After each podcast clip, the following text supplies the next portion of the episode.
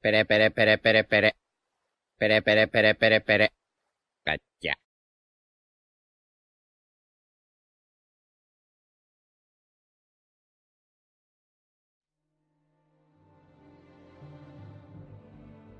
Muy buenas a todos a otra edición de Radio Nakama. Esta vez estoy yo como presentador. Vosotros diréis, Buah, es la primera vez que presenta a alguien que no es MJ. No.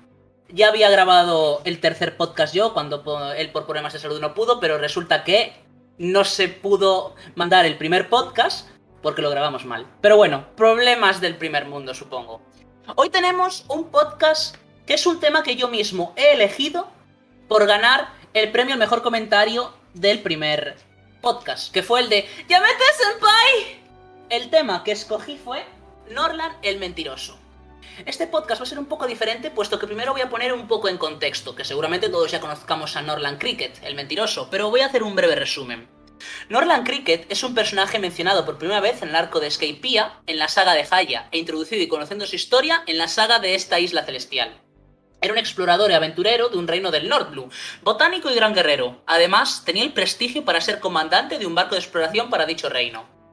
En una de sus aventuras, él llegó a una arcaica, isla de Haya, antes de ser elevado a los cielos por el Canuck, Strip Up. Allí, tras una serie de fatídicos acontecimientos, hace una férrea amistad con un nativo de la isla, Calgara, donde ambos bandos intercambian conocimientos, anécdotas, aventuras y materia prima, junto con materiales de la isla, predominante en, de esta última, el oro, de la cual había ciudades enteras construidas con él. Al volver a su reino, el gobernante de dicho reino se vio interesado en la última aventura de Norland, aunque desgraciadamente no por las mismas motivaciones que el explorador, por lo que decidió emprender personalmente un viaje a la isla, a la isla llena de oro junto con Norland. Tras una turbulenta travesía, se encontraron todos con la sorpresa de que la isla prometida no estaba en su lugar original, al menos a la misma altura. Por lo que el rey decidió ejecutarle y convertir a su extirpe en una familia de mentirosos, acabando así con sus aventuras y legados. Pero esto es verdad. A lo largo del podcast exploraremos, nunca mejor dicho, como hacía Norland, el legado que ha aportado este personaje y lo que puede aportar aún a la historia. Norland el mentiroso, así se le comenzó a llamar. Los injustos acontecimientos que sufrió le dieron ese sobrenombre. Ahora voy a pasar a presentaros a los integrantes que nos van a acompañar durante este podcast, que perdón, se me fue un poco antes la flapa para presentarlos. Volvemos a tener a Facundo ¿Qué tal? ¿Qué tal? ¿Cómo andan todos? Un saludo, un abrazo, un abrazo grande. y también volvemos a tener, por supuesto, a Thomas. Hola. Buenos días. Buenos días, sí, buenos días para vosotros, pero aquí en España ya son casi las 5, llevo un montón de horas despierto. Bueno, chicos, como iba diciendo, los injustos acontecimientos que sufrió le dieron el sobrenombre de Norland el mentiroso. ¿Qué opináis de el tema de las mentiras en One Piece, introducidos en la, en la saga de Ace Blue, el tema del, anterior- del anterior podcast? ¿Os parecen importantes en One Piece las mentiras? La mentira nunca es buena, mata el alma y la envenena. Bueno, se dice que mentiras piadosas, ¿verdad, Tomás? Pero bueno, en el caso de One Piece, ¿creéis que os parecen importantes estas mentiras que se suelen hacer realidad? Sobre todo en la figura de, nuestro, de uno de nuestros nakamas favoritos, Usopp. Facundo, ¿qué opinas? Sí, digamos, Tomás, perdona. ¿Quién quiere empezar? en lo que vendría a ser One Piece, la estructura principal de todo el mundo de One Piece reja base de una mentira, que digamos sería el gobierno mundial. Sí, o sea, sin prácticamente la mentira, el gobierno mundial caería, porque es- se sustenta a base de eso. Básicamente, se ha- hemos hablado ya un poco en algunos podcasts, pues un poco sobre, sobre las mentiras que han tenido que construir, o también que esta mentira, como tú comentas, caería. Pero en el tema de... ¿Tú qué opinas, Facundo, sobre el tema de las mentiras en One Piece? No, yo creo que en cuanto a, a- como a personaje Usopp, yo creo que utiliza las mentiras, pero para un, para un buen sentido. Creo que es ayudar a su amiga. Por lo menos hacerla pasar un buen rato por el tema de su, de su enfermedad. Así que en esa parte no la vería como tan mentira y cuando termine One Piece espero que cuando se reencuentren le cuente todas, todas sus verdaderas historias y que no sea más el mentiroso de la, de la aldea. Sí, de hecho, em, me acuerdo que hay un youtuber, no sé si ahora mismo es Gadito, y ha comentado en algunos podcasts o me dicen Dai, que Usopp odia las mentiras, en verdad. Porque Usopp utiliza las mentiras mayoritariamente para hacer feliz a la gente o también por autoprotección, por supuesto, como bien lo hacía Akaya en su isla natal. Pero, entonces, podríamos decir que se distinguen dos tipos de mentiras en One Piece, las que son piadosas y las que hacen que el mundo esté sustentado en una gran mentira, como por ejemplo este de Rosa, que lo hablaremos después. Sí, encima lo, también lo del siglo olvidado también es una mentira, porque en teoría se sabe, pero se trata de ocultar todo para, para que no haya un revuelo, así que esa sería otra mentira. Claro, de hecho mucha gente opina que ocultar también es mentira en muchas ocasiones, ¿verdad? Sí, sí, sí, sí. No sé, vos, perdón, no tiene nada que ver, pero engañás a tu novia y se lo ocultás, es una mentira. ¿Tú qué opinas, Tomás? Y para mí, tanto, digamos, como en One Piece como en el mundo real, el- las mentiras juegan un papel bastante importante porque todo ser viviente prácticamente miente. Desde un pescado hasta nosotros. Y es básicamente el sustento de, para poder llevar una buena vida, porque así como una mentira puede ser bien, para el bien, digamos, o para el mal, siempre se intenta de buscar una forma para llegar a estar bien, ya sea personalmente o a nivel de escala mundial, digamos. Como por ejemplo, cuando, la verdad no se viene un ejemplo, pero existe. Es decir, O sea, por ejemplo, Mm. cuando uno actúa, por ejemplo, vos estás con tu mamá y hay veces que tu mamá te rompe mucho los huevos. Y vos estás actuando, digamos, esa actuación es una mentira porque no es realmente lo que vos sos o lo que pensás, pero es para llevar un nivel de convivencia para poder mantenerse de pie, porque si no sería un embole, sería un quilombo. Primero que una madre siempre trata de mirar uno- eh, siempre trata de mirar por tu bienestar, aunque, aunque a veces te moleste y demás. Pero bueno, entonces podemos decir eso, que hay mentiras a lo mejor que son necesarias, aunque sean piadosas, ¿verdad? Para al menos hacer feliz a alguien, como hacía por ejemplo Usopp, ¿verdad? Claro, Sí, o sea, yo yo creo- diría que la mentira más que nada es muy relativa, porque depende mucho de la ocasión de la persona y el fin, ¿no? Claro. Buah, estamos entrando, estamos pasando de One Piece a un debate existencialista moralista súper interesante, ¿verdad? Súper filosófico. pasa que yo soy el primo segundo de Sócrates. De Sócrates, exacto. bueno, hay una cosa interesante. Bueno, esto lo dejo para después. Voy a pasar al segundo tema, ¿vale? Ya para no discernir tanto. En la saga de, de Dressrosa, perteneciente al arco de los cuatro emperadores, se vuelve a mencionar al personaje que hemos estado hablando, eh, a Norland, ya que lo conocieron los enanos. Me parece bastante interesante que hace esto bastante oda de algo que ocurre en el capítulo 200 y algo, en el capítulo 700 vuelve a tener relevancia. ¿Creéis que tendrá relevancia hacia el futuro la aparición de este personaje? ¿O que incluso volverá a aparecer el personaje de Norland o la familia de Norland?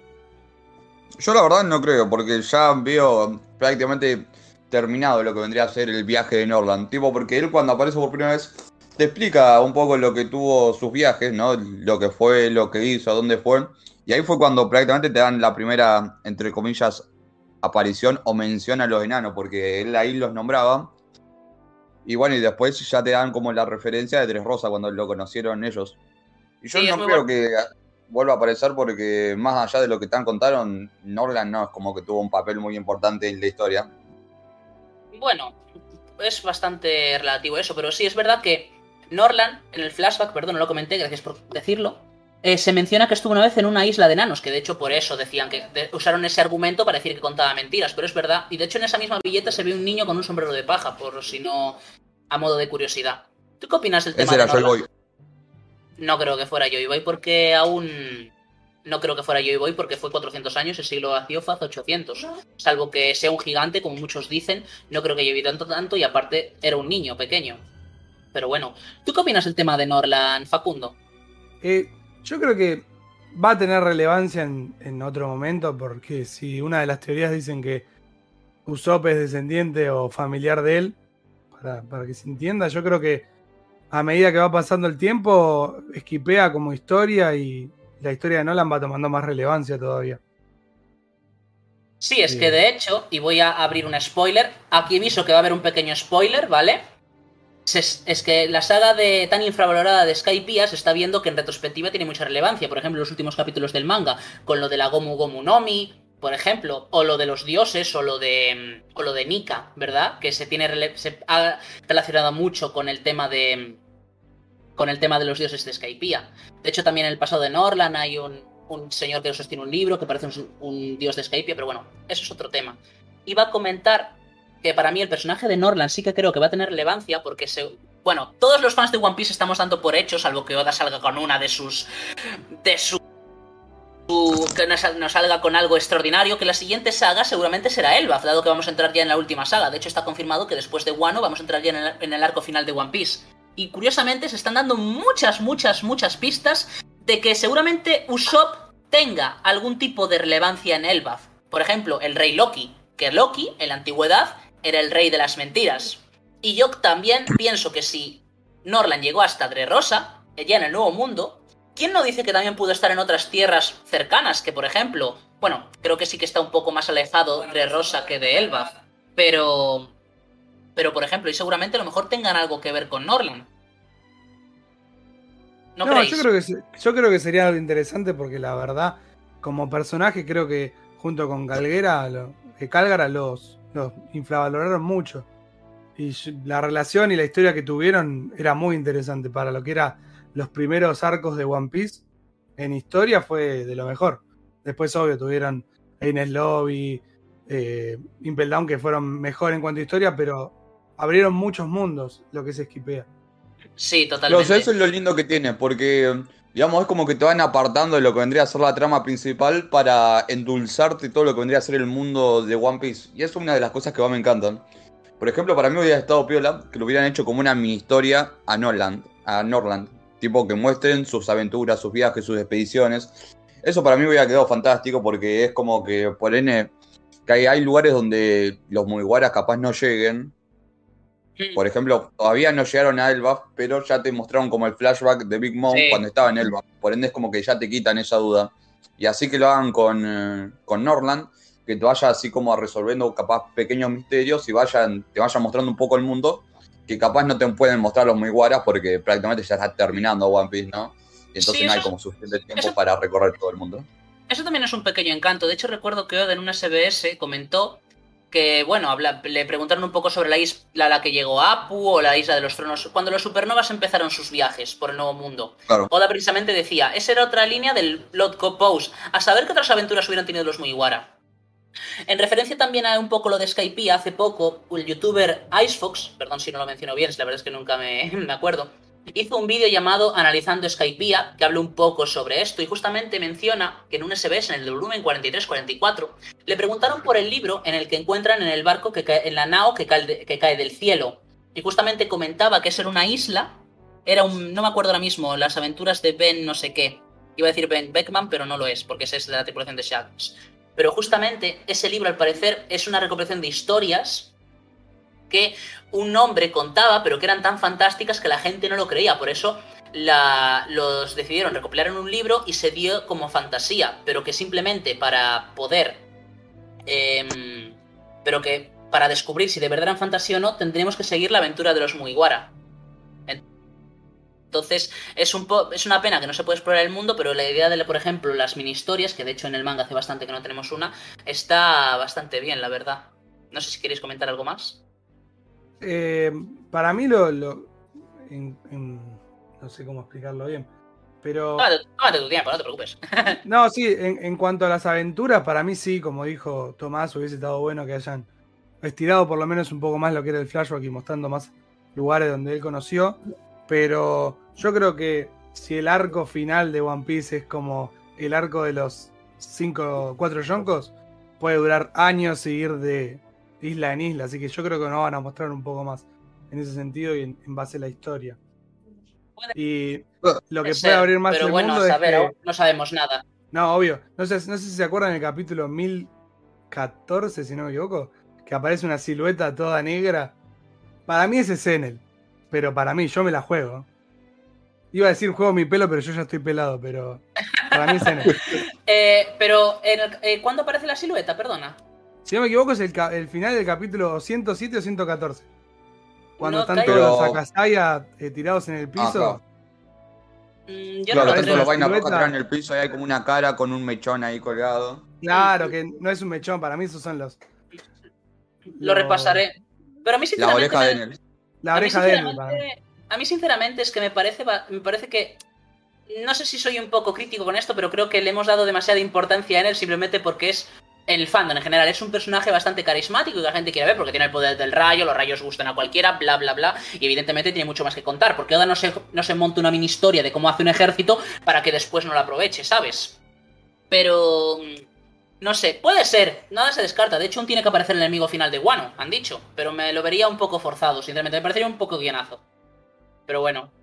Bueno, pero Oda No, siempre yo a veces tampoco creo tira que sus trolls. Si llega Sí, a ver. es por mera casualidad. Corte estaba ahí con la nave y se le pinchó una rueda y cayó ahí justo en Wano. sí, puede ser. Bueno, chicos, vamos a pasar a la siguiente pregunta, pero antes de nada quiero comentar un dato curioso e incluso relevante, que es que en el pasado de Law y Khorasan, ¿vale? Este último en un momento están en un reino. Parece Goku. ¿Aparece? Goku. No, no aparece Goku. No, no, no. Eso como mucho. eh, Zoro se equivoca y aparece en la serie de Goku. Pero no.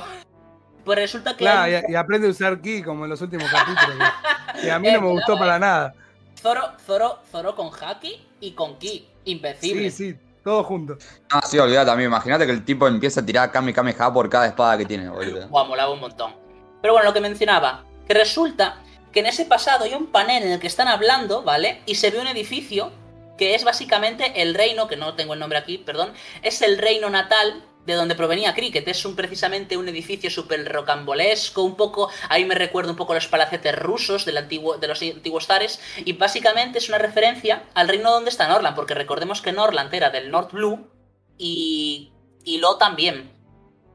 Y bueno, este flashback se dio en la saga de De Rosa. Que ahora mismo vamos a hablar un poquito sobre la saga de De Rosa, enfocándole un poco a las mentiras. ¿Qué opinas de dicha saga? Como ya mencionó antes Facundo, si mal no recuerdo, ¿nos parece la mayor mentira de One Piece? Es el país del amor, la pasión, los juguetes. Todo es Y felicidad tiene la total razón. y no hay problemas aparentes hasta cuando, hasta cuando el rey abdica. Que coño, curiosamente, la saga está inspirada en España, yo no digo nada. Y no sé, Sí. yo quiero una saga inspirada en Argentina. Inspira- una saga inspirada en Argentina molaría. Pero bueno, sobre De Rosa, ¿qué opinas exactamente sobre como la mayor mentira de One Piece? Que aparte se presenta a, Do- a Doflamingo en la saga de Norland, también, en Haya. Y a mí me parece espectacular, porque básicamente te está mostrando cómo realmente es el mundo de One Piece y cómo no están medidos verdaderamente los poderes, como se debe dar. Por ejemplo, con Don Flamingo, ¿no? Que se supone que, no, pasa que yo soy un pirata que labura para los marines, por ende no soy tan malo. Nada, pero el tipo es el, el rey de la clandestinidad, domina un país, esclaviza a la gente. Y entonces, como no está bien dada la ejecución de poder de la marina o del gobierno mundial, como se debe, y entonces como que abre una variedad de, de cantidades gigantes de cosas que pueden estar pasando, no solo en las Tres Rosas, sino a lo largo del mundo. Y bueno, y un inicio más o menos ya te lo vimos como en Jabón, digamos, cómo funciona lo que vendría a ser el bajo mundo que domina Don Flamingo. Pues sí, la verdad es que sí, o sea, me parece uno de los mayores tiranos de One Piece y precisamente también por eso, por las mentiras y por lo que el gobierno le permitió dar. ¿Tú qué opinas? ¿Tú qué opinas de esto, Facundo? De lo de Dre Rosa. Yo creo que es. No, Facu una de no puedo hablar, tiene vergüenza. Está muteado, Facu. Eh, yo creo que en cuanto a sagas e historia es como la más real, por así decirlo, porque en todo gobierno hay corrupción, en todo gobierno se ocultan cosas y diciendo que es el país del amor y la verdad que sí, opacaron mucho lo que es la historia principal. Ahí volveríamos Y- a que todo se fundamenta en mentiras, incluso en la Claro, todo se funda- Claro, sí, sí, sí. Eh, y ese, ese momento cuando empiezan a mostrar la verdadera historia de los juguetes y cómo lo olvidan, yo creo que además me cayeron 20 millones de lágrimas con la parte de señor, me dolió mucho. Tipo, no, no le pueden pasar Oh. esas cosas. Por favor, no, no, no hablemos de señor Pink. El No señor quiero, Pink es la cúspide de la, de la. Del, no quiero, ¡Qué no quiero hombre! revivir, no quiero revivir traumas, por favor. No, más que hombre, más que sea, más que Es saltar, más, más que saltar habilidad, que eso, esas cosas a mí no me van. Me parece una persona que aunque sea pirata y tenga maldad, me parece una persona súper honesta y súper, súper hizo algo malo y se entregó a ello a causa de lo que causó, que fue lo de mentirle precisamente a su mujer. Y cuando fue demasiado tarde porque su hijo había muerto, después ocurrió lo de que la mujer pues tuvo un accidente, quedó en estado vegetativo y a raíz de eso pues ya, bueno, pasamos pasó todo lo que todos sabemos. Por favor, no, no quiero ponerme a llorar aquí. Pero no, bueno. no, no, no, no queremos eso. No, no, por favor. Y, y nada. Entonces, pues sí, Rosa, la gran mentira de. Una de las grandes mentiras de One Piece, porque solamente la gran mentira de One Piece la veamos en el, en el siglo vacío. Y bueno, iba a pasar a la siguiente pregunta, pero resulta que yo soy muy bueno y me autospoileé, ¿vale? Y era lo de si creéis que el personaje vuelve a tener relevancia en la saga de Elba, bla, bla, bla, bla. Pero justamente aquí tengo una anotación que es que un youtuber, si mal no recuerdo Gadito, mencionó que los gigantes parecen ser también muy inocentes, como los enanos, por ejemplo. Los gigantes, cuyo nombre no recuerdo, que estuvieron 50 años. 50 años. Ah, eh, sí, en Little en- Garden. En Little Garden. en no, en Little Garden no, perdón. Para el gobierno mundial, que de hecho fue otra el mentira Ah, sí. en el- sí, en el perdón. Fue de hecho otra mentira. El hecho de no, tenemos a vuestros líderes, no sé qué, y estuvieron 50 años. Y resulta que. mm, Resulta que. Eh, perdón un momento el fallo técnico, es que estoy aquí con dos amigos, os estaré intentando hacer reír los muy hijos de puta. No, yo creo que me- Entonces- mentir para, para Claro. ayudarlo a su beneficio es lo que hace un gobierno. Sí, pero claro, justamente son muy inocentes los gigantes, entonces puede ser que adularan a Norland por las historias que le contaba, que no serían mentiras. Pero bueno. Eh, entonces eso, no sé si esto da también un argumento más para que Norland tuviera relevancia en, en la saga o demás. Y yo, bueno, o sea, lo que dije, no creo que Norland en sí vaya a tener como mucha relevancia, sino más que nada algo así como un, un pequeño momento secundario, como por ejemplo con los enanos que dicen, no, pasa que hace un montón encontramos un guachín que tenía una bocha de helado en la cabeza. Tipo algo así, no en sí relevancia, pero sí por lo menos un narre que te cuente que el tipo sí estuvo ahí, de que sea una frase, algo así. Y sí, Claro, amigo, no, los enanos son. No, los enanos, no, perdón, los gigantes. Son re así, eh, eh, re infantiles. O sea, vos te imaginate que los tipos estuvieron 100 años encerrados en una isla porque un guachín le comió el dinosaurio al otro. Puede ser. O sea, son Qué buena, qué buena saga. Sí, a mí, a mí me Sí. gustaría. A mí me gustaría que hubiese eso, la mención a Norland, pero sobre todo para expandir el mundo de One Piece, que sabemos que One Piece es un mundo súper vivo. eh, y me gustaría al menos la esa globalización de las, de las cosas. Pero bueno. Eh, Yo quería hacer creo que una- hay una de las cosas. Perdón que te interrumpa. No, no, dime. Pero ya que justo estábamos hablando, se me vino a la cabeza. Creo que a mí una de las cosas que me dejó un poco que desear fue del lado de los cazarrecompensas. Digo, porque más o menos la primera vez que te lo presentan, sin contar a Zoro, es en el arco de Arabasta cuando un tipo quiere cazar a Ace. Y después de eso ya no te muestran más cazarrecompensa. Y a mí me quedó con la gana porque es como el cazarrecompensa, por que sea así como un, un individuo nomás que busca cazarrecompensa, ¿no? También debería tener como un papel más fundamental, siendo en un mundo donde la mitad de la población es pirata y los piratas tienen una recompensa exageradamente alta. Para mí faltó como esa parte de los caza- cazarrecompensas también. Sí, la verdad es que eso es así. De hecho, es algo no, es, no muy explotado, sinceramente, en el mundo de One Piece. Pero bueno, a lo mejor nos sorprende en un futuro. También para mí faltó un poco Jin. Que de hecho hay bocetos de que Don Krieg quería, quería volver a meterlo en la saga, pero no tenía cabida. Y reformado como un cyborg, como si fuera Frankie. De hecho, eso apareció en un.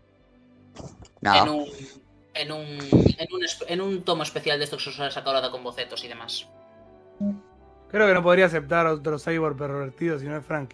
Espe- ¿Te imaginas dos cyborg en la tripulación? Claro. Don Krieg. Don Krieg por Nakama, venga, hashtag Don Krieg Claro, por no. Nakama. Y en algún momento se van a sumar todos. Tipo, no sé, estamos hablando de un shonen.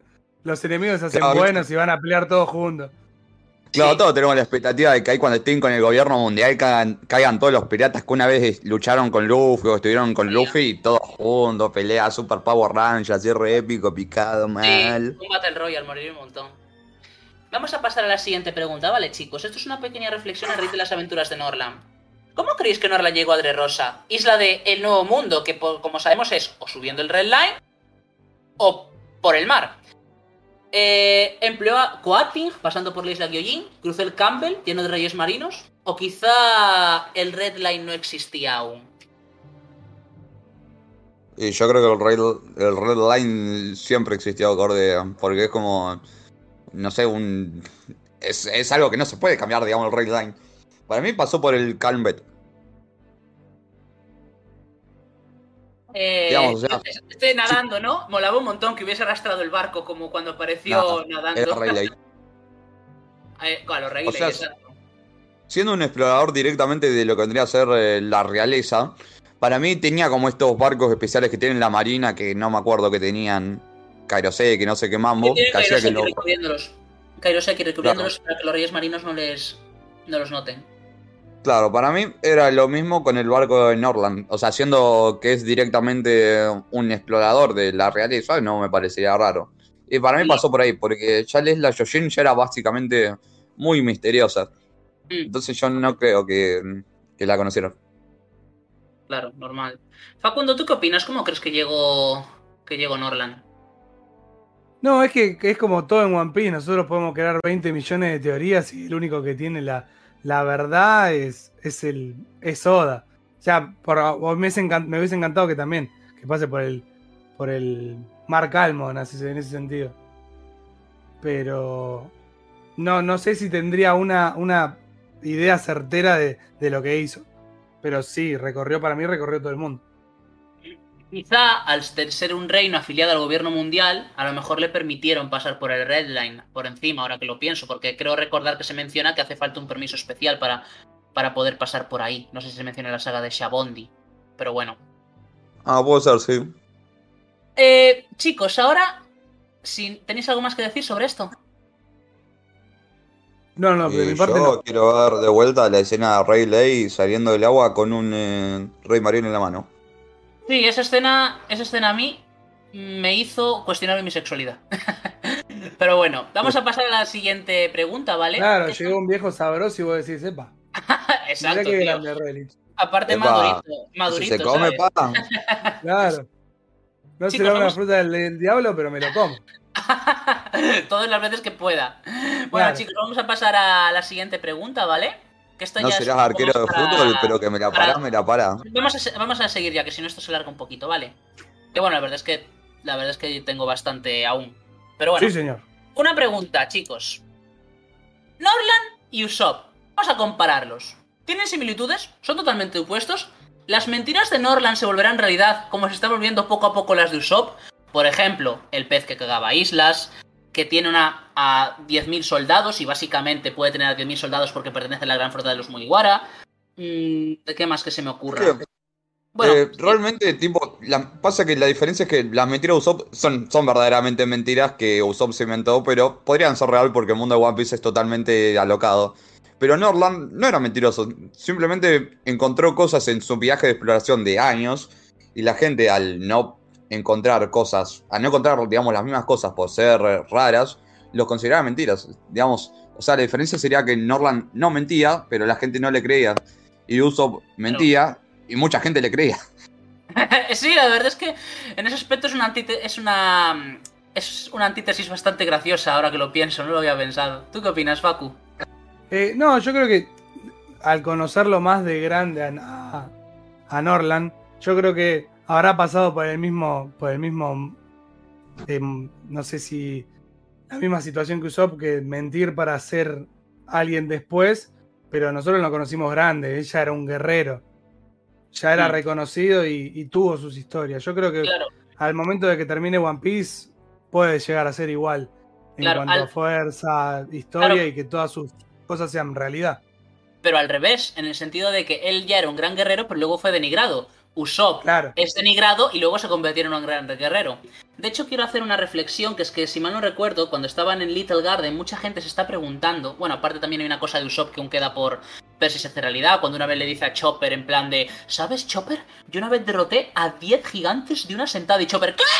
¡No he contado!". Entonces, Nada. Y yo Entonces- estoy esperando hasta que la mentira de la cremita del sapo se vuelva realidad y que pueda revivir Yasu. Ah, sí. O por ejemplo, cuando dice lo de para despertar a Zoro, a Sanji y a Luffy de cuando Moria le roba la sombra. ¡Una hermosa guerrera espadachina ha traído carne! Curiosamente, tiempo después, una bella guerrera espadachina le da carne a Luffy, Rebeca, en el Coliseo de Rosa. Pero comento que es la mentira de los gigantes, aún está por verse, que de hecho muchos tenían la teoría de que a lo mejor Usopp era el que derrotaba a todos los numbers de, de Kaido, porque eran gigantes, básicamente. Pero mucha gente aún se está pensando si Usopp ha vaticinado él mismo su propia muerte. Hace tiempo leí en Pirate King en un, en un tema de un usuario, ¿vale? De, nombre desconocido en un sitio japonés, cogió y dijo un montón de spoilers de One Piece. Y muchos de hecho se han hecho realidad. Y de hecho dijeron que en la guerra final uno de los Mugiwaras moriría y le diría a Luffy, gracias por la aventura.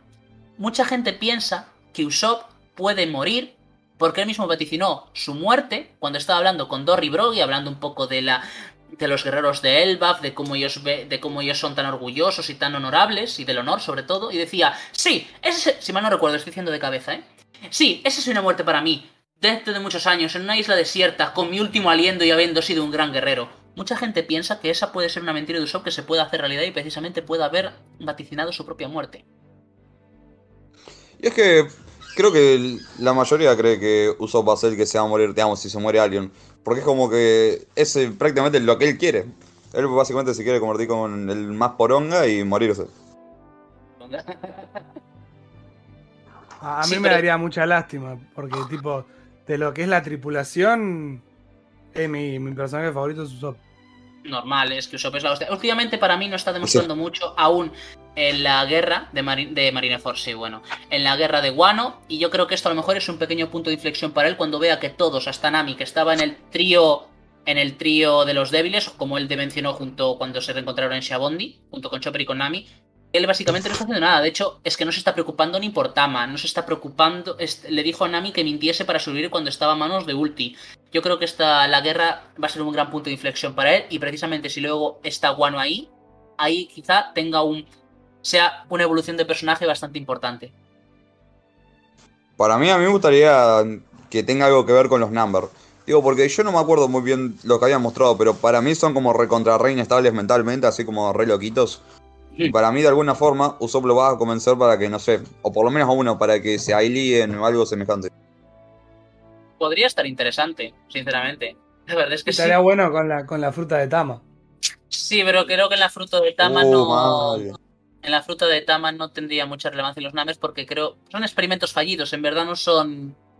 En verdad no son. No, pero son en ese Smiles. sentido también los, los que son los enemigos de Kaido son casi todos fallidos, los Gifter. Tienen un poder, pero son también inestables. Sí, es que de Yo hecho le por eso no, la fruta a Kaido. no- funciona. No, es que ya han confirmado, que es lo que iba a decir, que funciona con las Akuma Nomis que no son perfectas o son artificiales. Por eso Claro, no por eso. puede controlar a, por ejemplo, a los Tobiropo o por ejemplo a Kaido, si no, vaya mierda de saga, en plan de "Ara, amansan Mira. a Kaido y ya está. Sería gracioso. Teóricamente, podría manipular a Momonosuke, boludo. Pero es que esa es la fruta artificial perfecta, es la diferencia. Es la perfecta de la cual salieron todas, si mal no recuerdo, ¿eh? De la cual salieron todas las frutas Smile siguientes. Por lo tanto, sí que... Por eso son imperfectas. No como yo, que yo soy perfecto. Mi amiga se acaba Eh, de reír ahí a lo amigo. lejos. Qué malo que se haya reído, che, no tenés que hacer Ya. eso. Maldita Muy boluda. Paula. ¿Quieres decir algo, Paula? No se ha escuchado. Dije de la Bueno. minita. Nada, nada, no dijo nada. Dijo una grosería que no tenía que haber dicho. Dije de la minita. Pero bueno, eh, chicos, ahora vamos a tratar un tema totalmente diferente, ¿vale? Que de hecho no lo he mencionado antes, pero lo quiero tratar a raíz de Norland, ¿vale? Vamos a cambiar un, un poco el tema del podcast y no van a dejar de ser las mentiras, sino que, perdón, es algo que yo personalmente llevo pensando muchísimo tiempo, ¿vale? Bien, Norland El- mujer. el tema, no, para nada.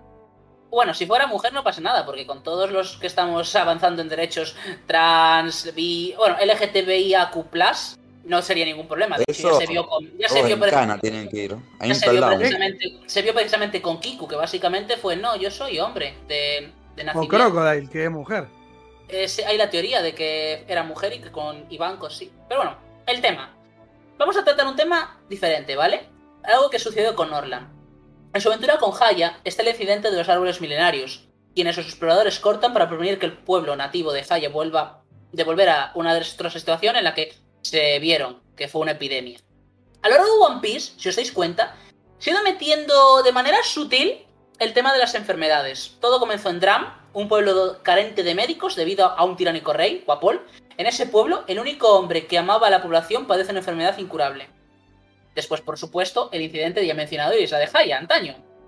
Luego, en la propia tripulación de Brook, padeció una enfermedad una enfermedad, perdón, incurable, no sé, creo que si me lo recuerdo no, pero que era muy jodida. Era COVID 2000, 2030. que obligó a 10 tripulantes a abandonar al resto de su barco. Y luego, para nuestra sorpresa, más tarde nos enteramos de que el rey de los piratas iba, o sea, padecía una enfermedad incurable, pero que esto fue aprovechado por los marines para presumir de una supuesta captura. Podríamos incluso Muchas añadir a la enfermedades lista... incurables, ¿eh? ¿Cómo? Muchas enfermedades incurables por acá. Claro, y luego incluso podríamos incluir a la lista el veneno de César, que aniquiló a media isla de Zou, donde Chopper intervino. También mencionar, que no lo puse en el guion, pero justamente la ciudad blanca de la que proviene Lo, en el Nordblood, padeció una enfermedad que hizo que básicamente el gobierno aniquilase a toda la población. Y por cierto, últimamente, en Guano, los macabros experimentos de Queen la Plaga, en la prisión de Udon y en la guerra de Onigashima con los Onis de hielo. Aquí viene la pregunta, ¿vale, chicos? Eh, ¿Qué es? Con todo este contexto, es la última pregunta del podcast, ¿vale? Con todo este contexto, ¿creéis que en algún momento algún miembro de la tripulación, en concreto Luffy, por todos sus paralelismos con Roger, contraerá una enfermedad supuestamente incurable?